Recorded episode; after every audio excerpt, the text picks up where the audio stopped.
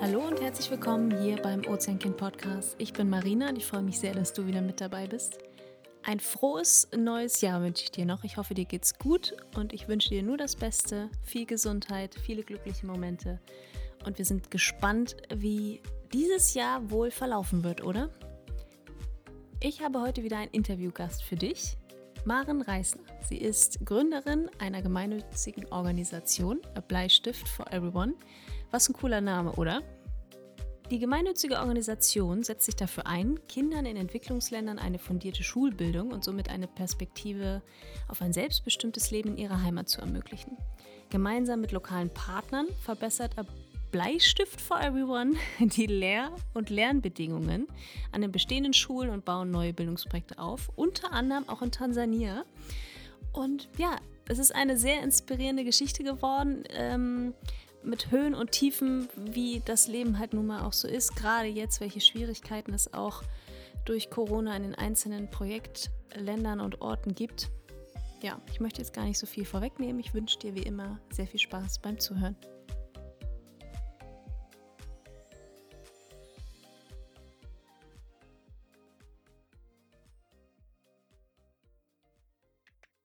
Ich habe heute Maren Reisner zu Gast. Sie ist Gründerin von einer gemeinnützigen Organisation, die nennt sich A Bleistift for Everyone. Hallo Maren, schön, dass du da bist. Ich freue mich sehr, mehr über dich, über eure Organisation zu erfahren und vor allem auch das mit allen, die jetzt zuhören, zu teilen. Schön, dass du da bist. Ja, hallo Marina, vielen Dank, dass ich da sein darf. Und ähm, ja, es ist immer schön, auch ähm, jegliche Möglichkeiten zu nutzen, eine Organisation bekannter zu machen, wie jetzt auch A Bleistift for Everyone. Wer bist du? Und mich würde wahnsinnig interessieren, wie es denn zu dieser Organisation kam, also wirklich die Entstehungsgeschichte. Ja, also ich bin Maren Reisner, ich komme aus Potsdam, ähm, bin 51 Jahre alt, habe drei ähm, Kinder, drei Jungs, ähm, habe 25 Jahre in der Werbung gearbeitet, ähm, im Werbefilmbereich und ähm, 2016 bin ich aufgebrochen mit meiner Familie und ähm, bin ein Jahr mit ähm, meinem Mann und unseren drei Kindern, die waren damals neun, zwölf und 14, um die Welt zu reisen. Und wir wollten eben nicht nur so von Hotel zu Hotel, sondern wir wollten vor allen Dingen auch unseren Kindern zeigen, wie die Welt wirklich ist, ähm, auch außerhalb von Deutschland. Wir haben immer versucht, möglichst nah an den Menschen zu leben. Wir haben in vielen sozialen Projekten gearbeitet. Und wir haben ähm, insgesamt sechs Monate in Entwicklungsländern verbracht. Und ähm, in dieser Zeit, also gar nicht so unbedingt in, in diesen sechs Monaten der, ähm, der Reise durch die Entwicklungsländer, sondern vielleicht so im Nachgang, als wir dann schon Richtung Neuseeland und ähm, Amerika, Kanada auf dem Weg waren, äh, war mir so klar, dass ich mich einbringen muss, um ähm, Kindern durch Bildung bessere Chancen in ihren Ländern zu geben. Vor allem natürlich in den Entwicklungsländern. Ähm, wir haben in den Ländern, wo wir waren, haben wir festgestellt, dass die meisten Kinder in die, in die Schulen gehen. Aber wenn man so reingeguckt hat, dann sah man irgendwie völlig überfüllte Klassenzimmer, ähm, zu wenig Materialien, undichte Dächer, irgendwie äh, nicht mal Trinkwasser und ähm, schlecht, oft schlecht ausgebildete Lehrer. Also es gab viele Lehrer, Englischlehrer, die kein Englisch sprechen konnten und so weiter. Und selbst wenn man dann zehn Jahre in die Schule geht, dann bleibt nicht so wahnsinnig viel hängen. Ähm, und auf der anderen Seite die Menschen, die wir kennengelernt haben, die äh, irgendwie zu einer guten Bildung gekommen sind, haben meist ihr Leben selbst in die Hand genommen, haben gesagt, wir wollen in, in unseren Ländern bleiben, wir wollen uns einbringen, wir wollen mithelfen. Und ähm, deswegen war mir klar nach diesen sechs Monaten, ähm, dass ich äh, da mich einbringen möchte, um auch eine Brücke zu bauen, quasi zwischen unseren Ländern ähm, und also Industrieländern, hochentwickelten Ländern und den Entwicklungsländern. Also mir war klar nach diesen äh, sechs Monaten Entwicklungsländern, dass ich äh, was ändern möchte, dass ich mich da einbringen möchte. Aber ich wollte eben nicht so ein rein spendenfinanziertes Projekt machen. Ähm, wir nehmen gerne Spenden, sind ja auch gemeinnützig, aber ich wollte auch was produzieren, was man benutzt, immer wieder benutzt, was auch unseren Müllberg nicht noch größer macht. Und ähm, deswegen produzieren wir auch mittlerweile im recht großen Stil College-Blöcke und Bleistifte ähm, College-Blöcke bei Brunnen. Das sind die normalen Schulblöcke. Und auch wenn immer weniger Blöcke benutzt werden, ähm, was gut ist, ähm, ist es immer noch so, dass sehr viel in Deutschland geschrieben wird und sehr viele Schulkinder eben mit diesen Blöcken arbeiten. Und pro Block geht ein US-Dollar in den Erhalt unserer Schulen. Damit bezahlen wir die Lehrer und die Materialien und das Schulessen. Und pro Bleistift geht ein Bleistift an ein Kind in einem Entwicklungsland. Damit wird auch so diese Brücke geschlagen zwischen unserer Welt und den Entwicklungsländern. Und ähm, ich halte viele Vorträge auch in Schulen und stelle immer wieder fest, wenn die Schüler und Schülerinnen ähm, die Bilder aus den Entwicklungsländern sehen, also aus dem Kongo, aus Sambia, Gambia und auch in vielen Ländern in Asien, wo kind, Schulkinder diese Bleistifte hochhalten, also genau die gleichen Bleistifte, die wir hier in Deutschland verkaufen. Das ist so ein Punkt, wo die Kinder realisieren, also wenn der Bleistift es bis in den Kongo schafft, dann schafft meine Hilfe das auch. Und ähm, also springt immer so der Funke über und dann ähm, ist so eine ganz große Hilfsbereitschaft da, dass die, dass die Schüler sagen, wir möchten uns dafür einsetzen, wir möchten, äh, dass diese Kinder bessere Chancen bekommen, dass ähm, auch diese Empathie dann sehr stark da ist. Also merke ich immer, äh, da passiert dann in dem Moment was. Es ist schon faszinierend, ne, wie Kinder, egal wo auf dieser Welt, eine Begeisterung dafür äh, ja, aufbringen können, wirklich den anderen zu helfen. Wie war es denn bei deinen drei Jungs und als sie unterwegs waren und es vor Ort gesehen haben? Ähm, wie haben die so reagiert was haben sie äh, vielleicht für sich selbst auch mitgenommen und realisiert durch äh, eure sechsmonatige Reise? Ja, die Reise war insgesamt war das ein Jahr, also ein ganzes Jahr, aber sechs Monate waren wir in Entwicklungsländern und am Schluss waren die Kinder auch noch in Kanada auf der Schule. Und ähm, also wir haben wirklich in dieser Zeit die komplette Spanne erlebt von ähm, äh, Missionsstationen an der Grenze zu Malawi mit wahnsinnig viel Kakerlaken und äh, Zimmern, wo wir irgendwie zu fünft äh, übernachtet haben und dachten immer so, oh, bitte nichts anfassen. ähm, bis hin zu ähm, in Kanada wirklich ähm, einer sehr also sehr wohlhabenden Schule oder einer Schule mit einem sehr wohlhabenden Klientel und Menschen, die in Riesenhäusern wohnen, und, ähm, und das war schon interessant, was die, also wie die Kinder das so ähm, aufgenommen haben, dass sie gesehen haben, oft ist in diesen ärmlichen Hütten viel mehr Herzlichkeit ähm, äh, und ähm, die Menschen sind oft so viel glücklicher und ähm, die Gemeinschaften viel fröhlicher als ähm, in Riesenhäusern, wo Menschen alleine sitzen und äh, quasi eigenes Heimkino haben, aber sie haben niemanden, mit dem sie sich das teilen und sie haben einen Riesengarten. Garten aber ähm, da sind keine viel, da sind nicht viele Menschen, weil ähm, jeder hat halt so einen riesen Garten und es gibt irgendwie auch keinen Grund, sich zu besuchen dann. Und ähm, das war schon sehr faszinierend, äh, dass man eben nicht sagen kann, bei uns ist alles super, weil wir alles haben, äh, sondern diese Mitmenschlichkeit, die Gastfreundschaft ist in diesen Ländern natürlich viel, viel größer. Schön war auch immer zu sehen, ähm, dass wir dass man eben so aus seiner ähm, Komfortzone rauskommen muss, dass man immer wieder neu ist, dass man immer wieder ankommt, dass man immer freundlich sein muss, aufgeschlossen sein muss und ähm, und äh, weil man immer der Neue ist und äh, keine Freunde hat. Und ähm, wenn man aber nett und freundlich ist, relativ zügig immer irgendjemand da ist, der einen einlädt. Und diese Momente, wo auch die Kinder dann kamen so um die Ecke, wo auch immer wir waren und gesagt haben, Mama, wir sind eingeladen äh, war einfach wahnsinnig schön, ja. Und, ähm, und auch immer zu sehen, wohin man da so eingeladen wird und ähm, dass die Menschen eben ihre Türen aufmachen und sagen, ja, kommt, ja.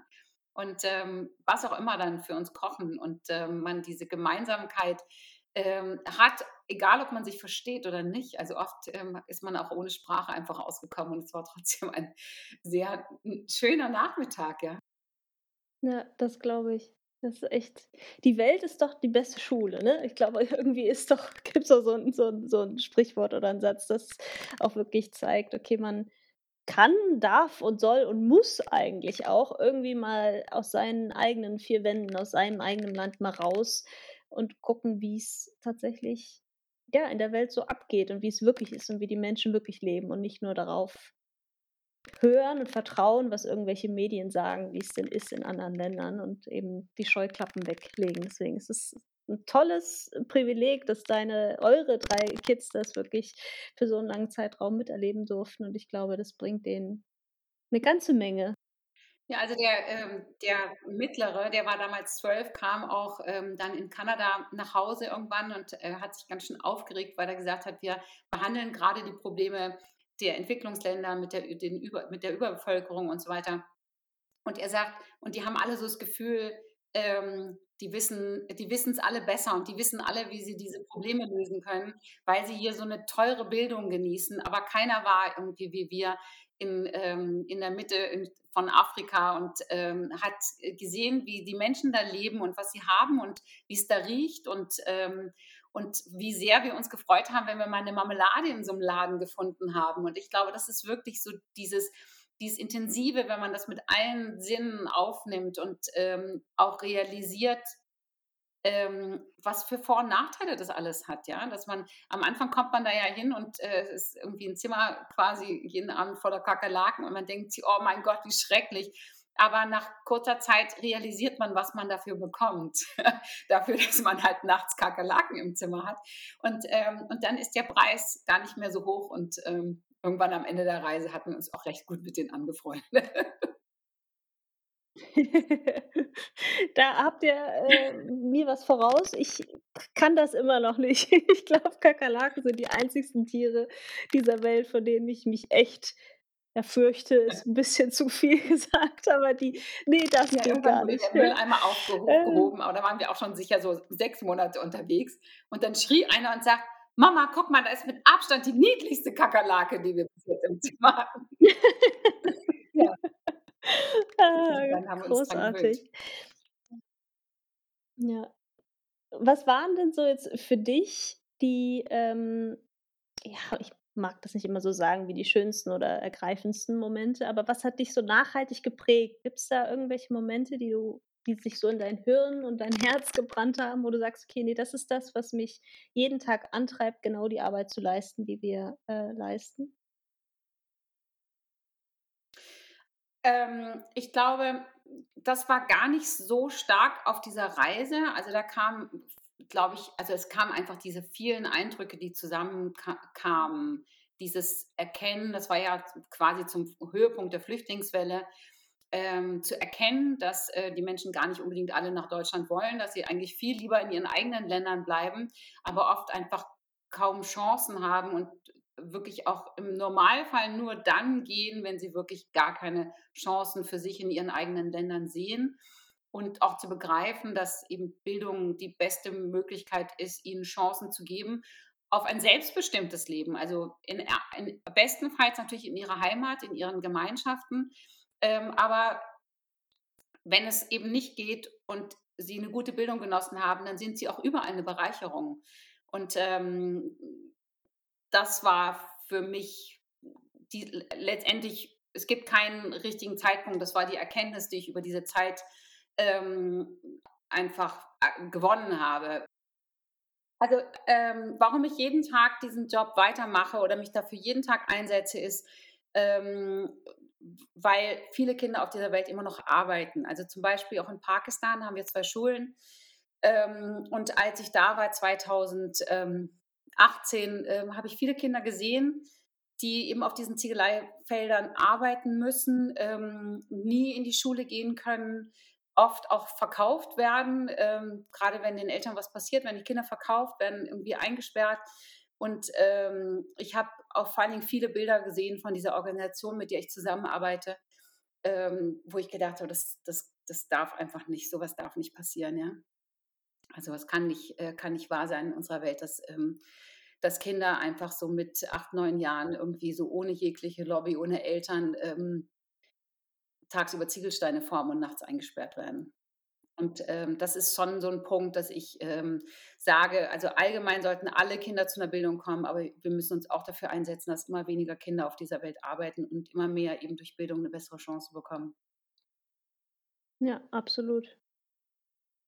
Ja, ne, da kriege ich auch Gänsehaut, wenn ich, äh, dir da zuhöre und das wirklich so viel Leid äh, auf den Rücken der Kinder ja ausgetragen wird, weil's gar nicht anders geht oder in vielen Situationen und Ländern gar keine andere Möglichkeit gibt, äh, da irgendwie da rauszukommen. Deswegen ist es toll, dass ihr da euren Beitrag leistet, der super wichtig ist. Ähm, du hast gerade schon gesagt, in Pakistan seid ihr und auch in Tansania. Ihr seid natürlich auch in anderen Ländern aktiv, aber es sind jetzt so zwei, die ich jetzt ähm, äh, auf der Webseite so recherchiert habe. Und Tansania, da haben wir ja, ein, ja. Äh, noch eine Gemeinsamkeit neben dem Bildungsaspekt. Und da würde mich einmal interessieren, ähm, wo genau seid ihr in Tansania und wie läuft das so ab? Wie muss man sich das vorstellen, wenn jetzt jemand zuhört und sagt, ich möchte mehr darüber wissen, ich möchte euch genau vielleicht auch in Tansania unterstützen? Ähm, ja, lass doch da mal gern äh, uns ein bisschen so reinblicken. Ein Tansania ähm, betreuen wir oder unterstützen wir eine Schule in, in der Nähe von Mwanza am Viktoriasee, die Igomasi. Und ähm, eine Schule mit 1800 Kindern. Ähm, als ich da 2018 hm, hingereist bin, wurden die in sieben Klassenräumen unterrichtet, äh, teilweise mit 220 Kindern zur gleichen Zeit, teilweise zeitversetzt. Ähm, und ähm, natürlich auch da keine Materialien, undichte Dächer, irgendwie kein Wasser. Das heißt, die Kinder haben morgens ähm, in ihren Orangenkannen haben sie Wasser mitgebracht, um ähm, die Toilette zu spülen. Und wenn sie diesen Orangenkanister ähm, nicht dabei hatten, dann durften sie auch nicht auf die Toilette gehen.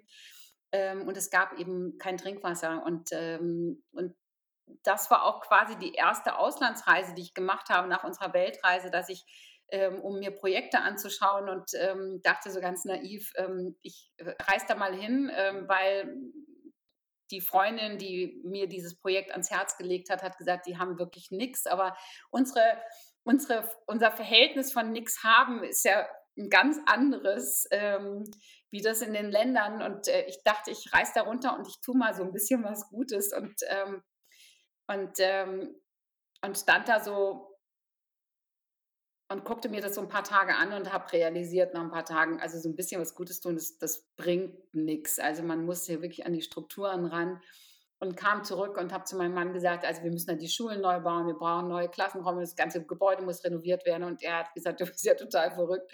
Irgendwie, du willst, bist da runtergereist, um da so ein bisschen was zu verändern und jetzt ähm, kommst du nach, nach zehn Tagen wieder und sagst, wir müssen da ähm, wirklich viel Geld in die Hand nehmen, um da an die Strukturen ranzugehen. Ähm, aber auf der anderen Seite, mit diesem Plan bin ich dann losgezogen, habe ähm, mit Unternehmen gesprochen, natürlich auch mit Schulklassen, mit privaten Investoren oder Spendern und, ähm, und schon nach einem halben Jahr haben wir die Schule renoviert, also zumindest die bestehenden Klassenzimmer renoviert, sodass ein neues Dach drauf kam und alles mal wieder gestrichen und repariert wurde und Schulmaterialien und ähm, das ganze Mobiliar wurde repariert. Äh, mittlerweile haben wir eine Regenwasseraufbereitungsanlage ähm, ja, da aufgebaut. Und das heißt, sie können jetzt jederzeit immer, wenn sie durstig sind, trinken. Das finde ich ganz, ganz wichtig. Und ähm, jetzt beenden wir gerade einen Rohbau auch, den ähm, der Staat irgendwann angefangen wurde und da, angefangen hat und dann kamen eben Wahlen und dann, danach wurde er nicht beendet. Und wir beenden das jetzt. Ähm, und ansonsten in Tansania ähm, machen wir eben quasi so einen baulichen Schritt nach dem anderen, neben der Unterstützung mit Schulmaterialien und mit Schuluniformen. Okay, und die ganze Arbeit kann man eben unterstützen, wenn jetzt jemand zuhört und sagt, ja, da möchte ich mein Geld äh, sehen, äh, dass man bei euch auf der Seite dann eben Bleistifte kauft oder äh, Collegeblöcke. Ne? Einmal für sich selbst und oder auch für äh, direkt den Spendenzweck für eure Schulen jetzt zum Beispiel in Tansania. Habe ich das richtig verstanden? Oder? Ja, wir haben, also wir haben quasi ähm, äh, vier Finanzierungssäulen. Ähm, also was mhm. uns ja ein bisschen unterscheidet, ist, dass wir was verkaufen. Das heißt äh, Blöcke und Bleistifte und pro Block geht ein US-Dollar in den Erhalt unserer Schulen. Das kann man machen, also für, für, für die eigenen Schulkinder. Das kann man natürlich auch im Rahmen äh, einer Schulkooperation ähm, als soziale Tat mit einer Klasse machen. Man ähm, kann es natürlich aber auch verschenken oder fürs Büro oder man kann die sich auch in den eigenen, äh, im eigenen Corporate Design für sein Unternehmen branden lassen, die Bleistifte und die Blöcke. Ähm, cool. Das ist der eine, unser einer Bereich. Der zweite ist, dass wir auch, äh, wir haben Unternehmen, die mit uns ganze Schulen betreiben, also gerade die Schulen in Pakistan ähm, sind von uns initiierte Schulen, die Unternehmen mit uns gemeinsam äh, also finanzieren und äh, betreiben. Ähm, man kann sie als privater Spender unterstützen und wir haben ein Patenprogramm. Nicht in Pakistan, nicht in Tansania, weil das sind einfach zu viele Kinder. Aber ansonsten haben wir in unseren anderen Projekten ähm, ein Patenprogramm für die Versorgung mit Mittagessen, weil gerade jetzt zu Corona-Zeiten ist es so extrem wichtig geworden, ähm, weil die Not natürlich noch größer geworden ist und, ähm, und es ist ein ganz großer Anreiz natürlich auch für die Eltern, die Kinder in die Schule zu schicken, wenn sie wissen, sie kriegen da einmal am Tag was Ordentliches zu essen. Und mit leerem Magen lernt sich auch nicht besonders gut. Und ähm, also für 10 Euro im Monat kann man eine Patenschaft übernehmen und äh, eins unserer Schulkinder in einem unserer Länder mit einem Mittagessen ausstatten an jedem Tag. Das haben wir aber in Tansania nicht, noch nicht, aber 1800 Kinder sind ganz schön viele, ja, um, ähm, um das zu machen. Also insofern sind, ähm, ist es in Tansania, sind es in erster Linie die, ähm, die ganzen baulichen und die und die ähm, materiellen Mängel, die wir dort beheben. Und das kann man natürlich jederzeit sehr gerne mit Spenden ähm, unterstützen. Wir bauen jetzt eine, eine, auch eine Library da auf ähm, mhm. in, in dem Bau, den wir gerade zu Ende stellen und ähm, um den Kindern dort äh, die Möglichkeit geben, quasi betreut ihre Hausaufgaben zu machen und sich natürlich auch Bücher auszuleihen. Das sind alles so wichtige Bausteine und es, ja, ich kann es gar nicht oft genug sagen. Wir merken das ja auch bei uns äh, in unserem Rahmen, dass wir, wir machen ja äh, Umweltbildung, ähm, wo wir wirklich in fünf Schulen in die einzelnen Klassen reingehen, zweimal im Monat. Und wir haben es ja da, ich, ich fühle das so, was du gesagt hast, wie diese Schulen aussehen, dass da so viele Schülerinnen in einem Klassenraum sitzen oder manchmal auf dem Boden, weil es halt eben nichts gibt. Und äh, die Schüler möchten gerne lernen und sie wollen, sind wissbegierig. Und dann wird es einem halt einem so schwer gemacht, so generell, weil die Umstände so sind, wie sie sind. Und deswegen ist es so super, dass ihr genau da ansetzt und äh, die Kinder selbst bestärkt. Und ja, ich glaube auch ganz fest daran, dass durch die Bildung eben alles weitere überhaupt richtig erst entstehen kann und in dem Land äh, selbst auch weiter voranbringt. Ja, es ist ja ganz oft so, dass äh, dann auch, äh, dass ich gefragt werde, ja, ähm, was soll denn dann aus denen werden so? Und ich gesagt, die aus denen, also was haben die denn dann für Möglichkeiten? Wo ich gesagt habe, es dreht sich nicht darum, dass aus denen allen was Großes wird. Das ist ja auch bei uns nicht so, sondern dass jeder einfach die Möglichkeit hat, sein Leben so ein bisschen selber in die Hand zu nehmen. Es ist auch egal, ob die nachher ähm, also Friseurin werden oder in der Fabrik arbeiten oder, ähm, oder an der Universität studieren oder Lehrerin werden, was auch immer, aber dass sie überhaupt die Chance haben, sich selber zu überlegen, was möchte ich aus meinem Leben machen. Und das ist eigentlich der größte Luxus. Und ich finde, den sollte man nicht nur den Menschen geben, sondern auch den Gesellschaften damit geben. Ja, Absolut. Und wer sind wir denn, wenn wir jetzt, ich sag mal, wir als deutsche privilegierte äh, Luxus-Stubenhocker, ja, ich glaube, wir haben mhm. so viel, äh, natürlich nicht alle in Deutschland, ähm, aber das, uns geht es so gut, auch wenn wir noch im Vergleich ziemlich wenig haben. Also weißt du, worauf ich mal, worauf ich hinaus will, selbst wenn in Deutschland jemand, wir, wir landen nicht auf der Straße, ja, wir können in die Schulen gehen, wir haben ne, dieses Recht auf Bildung, das ist ja eigentlich ein Grundgesetz.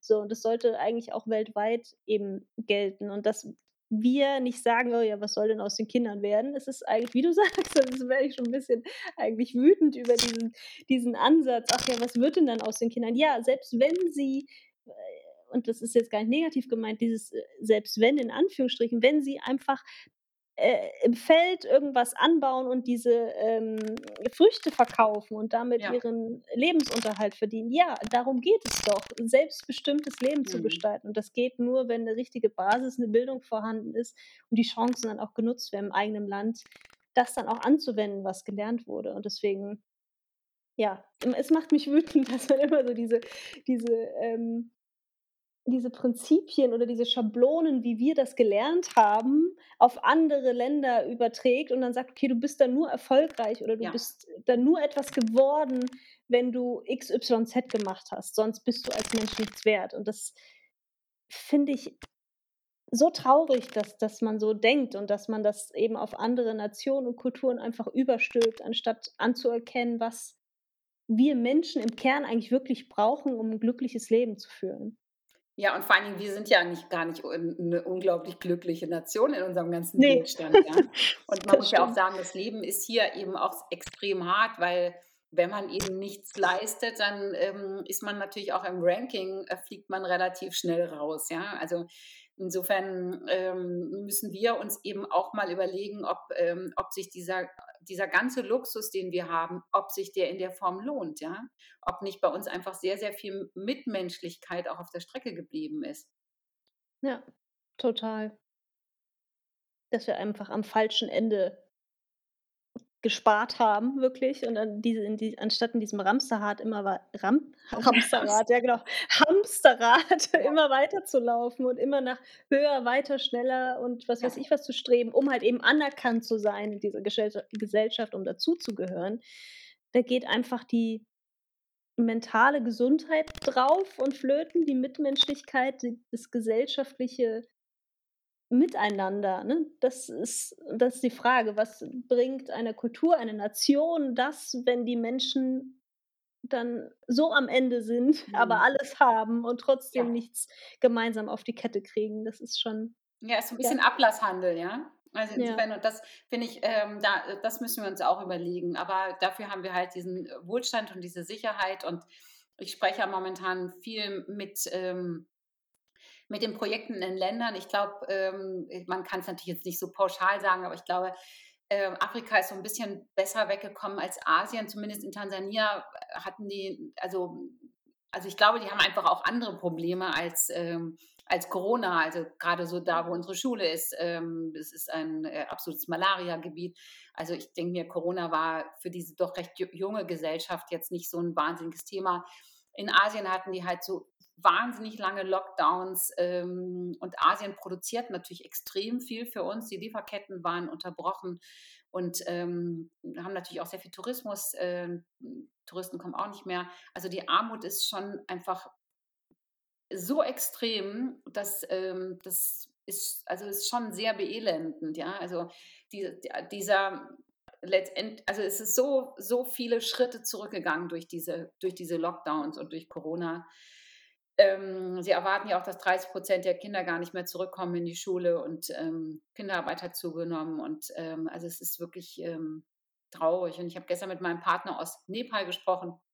Unsere beiden Schulen laufen da stabil und auch unsere ähm, also, unsere Paten und und auch unsere Spender sind nach wie vor wirklich, äh, sehr großzügig und wir mussten, äh, keine also, quasi keine Projekte einschränken. Ganz im Gegenteil, wir konnten wirklich auch viel ausbauen in der Zeit. Ähm, aber er sagt, dass, äh, viele jetzt also, viele Sponsors k ihre ihre hm, ihre Sponsorships vo für Studenten oder auch für Schüler oder Schülerinnen bei ihm kündigen. Und, ähm und ich denke immer, den Menschen ist gar nicht klar, was das bedeutet, ja, dass wenn man eben so 'n Sponsorship übernimmt für einen Studenten, ähm, der dann mit diesem wenigen Geld schaut, dass er das irgendwie hinkriegt, äh, zu studieren und sich zu ernähren und, ähm, plötzlich jemand sagt: „Sorry, tut mir leid, ich kann jetzt einfach diese 50 € oder 30 nicht mehr zahlen“, ähm, dass dass damit da für denjenigen 'ne Welt zusammenbricht, ja? Mhm. Ja. Also, vor allen Dingen bei so kleinen Organisationen. Die größeren Organisationen sind ja wirklich so, dass sie das dann ü über die Menge machen und, ähm aber bei den kleineren Organisationen, die wirklich sagen: „F für jedes Kind suchen wir nur einen Sponsor“, ähm, dann wird es für diese für diese Schüler oder Studenten auch wirklich existenzbedrohend. Ja. Oh ja, es ist so, ähm so unfair eigentlich, was, äh, Covid eben natürlich der ganzen Welt gebracht hat, aber auch natürlich die, äh, Zustände, was ja eigentlich in den letzten 10, 20 oder noch mehr Jahren eigentlich besser wurden mit, äh, Hunger und Kinderarbeit und Bildung, dass man da wieder so viel Schritte zurück gemacht hat aufgrund der weltweiten Pandemie. Das ist schon dramatisch. Neben eurem wichtigen Schwerpunkt, dass ihr wirklich die Grundvoraussetzungen stellt, dass die Kinder mit Spaß und Freude und, äh, satt lernen können, spielen da so Themen wie Nachhaltigkeit, irgendwie Müllvermeidung leistet ihr da auch, äh, einen Beitrag genau zu diesen Themen?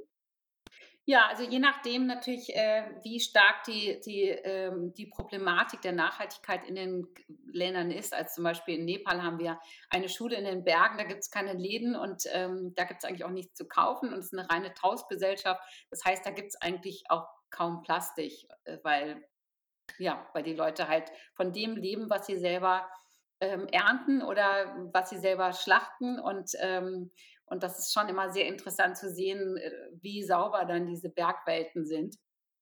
Ähm, in anderen Ländern wie Pakistan haben wir natürlich äh, teilweise extreme Vermüllungsprobleme und ähm, wo wir auch mit den Kindern Projekte dazu machen, auch in unserem Projekt in, ähm, auf den Philippinen, in Cebu City am Hafen. Ähm, da leben die natürlich auch in einem totalen, letztendlich einem totalen Dreckhaufen.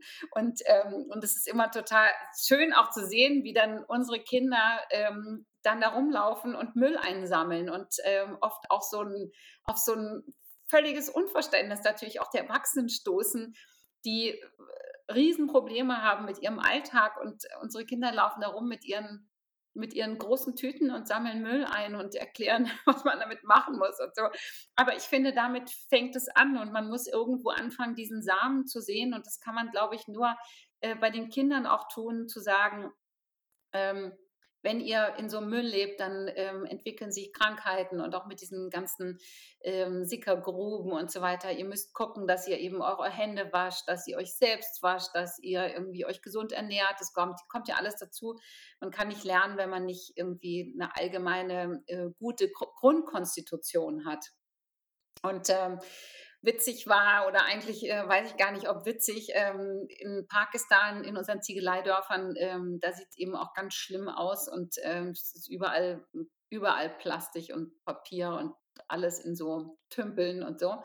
Und, ähm, und ich habe zu meinem Partner da gesagt, wir, ich, wir müssen da so ein auf, also so eine Aufräumaktion, so ein Clean-up machen für das Dorf. Und dann ähm, hat er so immer versucht, sich so ein bisschen rauszureden. Und irgendwann habe ich gesagt, was ist denn mit dem Cleanup? Ich habe doch das Geld sogar und so. Und da hat er gesagt, machen das, das machen die ja einfach nicht. Er sagt, wenn ich zu den Menschen, die auf diesen Ziegeleifeldern, also diese arbeiten, diese Ziegelsteine formen, wenn ich denen sage, ihre Kinder sollen Müll sammeln, ähm, dann schütteln die den Kopf drüber, weil die sagen, also jemand, der Müll sammelt, der ist noch unter dem Ziegelei Steinfertiger quasi. Ah, und verstehe. dass er sagt, das wäre so eine Degradierung von den Kindern, da, wenn man die dazu ähm, äh, animieren würde, dass es gut sein kann, dass die Eltern ihre Kinder nicht mehr in die Schule schicken. Und, oh, krass. Ähm, okay. Ja, und das, das sind ja auch so Sachen, die wir uns dann immer so einfach vorstellen und wo man plötzlich merkt, man stößt auf Grenzen. Und dann habe ich gesagt, ja, okay, dann machen wir es einfach so, wenn ich nächstes Mal komme, dann räume ich mit denen, äh, räume ich mit denen ihre Dörfer auf. Und ähm, das ist leider noch nicht dazu gekommen, aber ich hoffe, dass ich jetzt demnächst endlich hinfahren kann wieder. Ähm, weil ich glaube, wenn ich dann so als, ähm, als, als weiße Frau anfange, irgendwie ähm, die Dörfer aufzuräumen, dann äh, kommt auch wirklich so ein Umdenken in so eine Gesellschaft, ähm, dass sie dann feststellen, okay, wenn ich mir nicht so schade bin, dann kann es eigentlich auch nicht sein, dass, ähm, dass, sie ihr, dass sie das nicht selber machen oder das ihren Kindern verbieten. Und das sind aber interessante Projekte, wo man nicht weiß, funktioniert es oder funktioniert es nicht. Weil mein ähm, Ansatz war eben auch zu sagen, lasst die Kinder aufräumen, lass die den Müll mit in die Schulen bringen und wenn sie so eine Tüte Müll mitbringen, dann bekommen sie Schulmaterialien dafür. Aber das ist eben an, an den quasi daran gescheitert, weil die gesagt haben, die würden keinen Müll aufsammeln. Aber ich versuche das und ähm, ich glaube auch, das wird sicher klappen. Oder wenn das nicht klappt, dann klappt was anderes. Ne? Das ist schon spannend, wie, wie du schon sagst, man weiß ja nicht, okay, wie sind die Strukturen überhaupt fort, weil man ja da nicht geboren ist, weil man da nicht lebt und wie, wie funktioniert das und wie kann man Menschen motivieren, eben natürlich durchs eigene Vorleben und Machen und wenn man wirklich ein paar findet in dem Dorf, auch mhm. Erwachsene, mhm. die dann mitmachen und dann geht eben dieser Schneeballeffekt los. So ja. ist es ja bei uns genauso, dass man wirklich dann auch in, ähm, wir machen regelmäßig so Community Awareness Workshops äh, mit unserem Team, weil wir sprechen ja auch kein Swahili, so, dass die eben genau mit den Locals kommunizieren und die sehen alle das Müllproblem, weil es halt mhm. eben gar keine Abfallentsorgung gibt und auch gar keine öffentlichen Toiletten. Und dann ist genauso eine Sickergrube, alles zusammen, äh, menschliche Fäkalien und der Müll, weil sie ja nicht wissen, wohin damit. Mhm. Da wüssten wir Deutsche auch nicht, hätten wir diese ganze Infrastruktur Struktur ja. auch nicht. Dann säßen wir genauso da. So, und dass man wirklich dann realisiert, okay, das ist unser aller Problem, wie du schon gesagt hast, ein riesen gesundheitliches Problem auch und ein Hygieneproblem. Wenn da die Menschen zusammenarbeiten und zusammenkommen und merken, okay, ich möchte für mich in meiner eigenen Umgebung es irgendwie lebenswerter, schöner und gesundheitlich vorteilhafter machen, dann passiert irgendwie die Magie, wenn die Menschen da zusammenarbeiten und das machen. Also ich bin da optimistisch, dass ihr da auch da äh, euren Beitrag leisten könnt. Ja, und ich habe ja gestern euren Podcast angehört. Das Schöne ist eben, dass man dahin fährt und erstmal guckt, äh, was, also wie sieht es hier aus, wo sind denn hier, äh, wie sind die Probleme, also überall sind die Probleme ja auch andere. Und, ähm, und sich dann gemeinsam mit den Menschen ähm, äh, Lösungen überlegt oder wie man das anfassen kann. Und äh, gerade wenn man mit lokalen Partnern zusammenarbeitet, dass ähm, man sich austauscht und, ähm, und sich gegenseitig inspiriert. Und dann kann man eigentlich auch mit so relativ wenig Mitteln und Geld wahnsinnig viel bewirken, weil wie du sagst, wenn der Funke dann übergesprungen ist und und sie eigentlich realisieren, das ist eigentlich eine gute Lösung, wenn wir das hier einsammeln und dann bringen wir es dorthin und irgendwie das was es kostet, äh, das wird uns zur Verfügung gestellt und ähm, plötzlich wird der Lebensraum einfach viel schöner. Ich bin gespannt, was ihr gemeinsam noch auf die Beine stellt in diesem Jahr 2022. Mal sehen, was die Pandemie bereithält, ob wir es vielleicht irgendwie mal geschafft haben im Großen und Ganzen, dass es irgendwie mal wieder zur Normalität zurückgeht und dass ihr eure Arbeit so fortsetzen könnt, wie ihr es plant und vorhabt. Und ich danke dir, Maren, ähm, für die tollen Einblicke. Toll, dass ihr das gemacht habt, dass ihr nach 2016 gesagt habt, okay, ich möchte da aktiv werden und ich äh, hole da Leute ran, die uns da finanziell dabei unterstützen. Danke. Richtig ja. cool. Ja, danke auch an euch. Also ihr, euer Projekt ist ja auch einfach großartig. Und ich finde, wir müssen ja auch alle zusammenarbeiten und uns gegenseitig inspirieren. Und man muss ja nicht alles immer neu erfinden. Man kann sich ja angucken, wie was bei jemand anderen läuft und äh, schauen, ob man das genauso, genau so oder auch adaptiert umsetzen kann in den eigenen Projekten. Ja, total. Weil wir wollen ja alle das Gleiche. Wir wollen eine bessere Welt, eine saubere Welt, eine wirklich lebenswertere Welt und eine gute ja. Zukunft für, ja, für die Kinder, für die, die ähm, ja hoffentlich noch sehr lange auf einem wunderschönen Planeten leben können. Okay, gut, Marina, vielen Dank. Danke dir, Maren.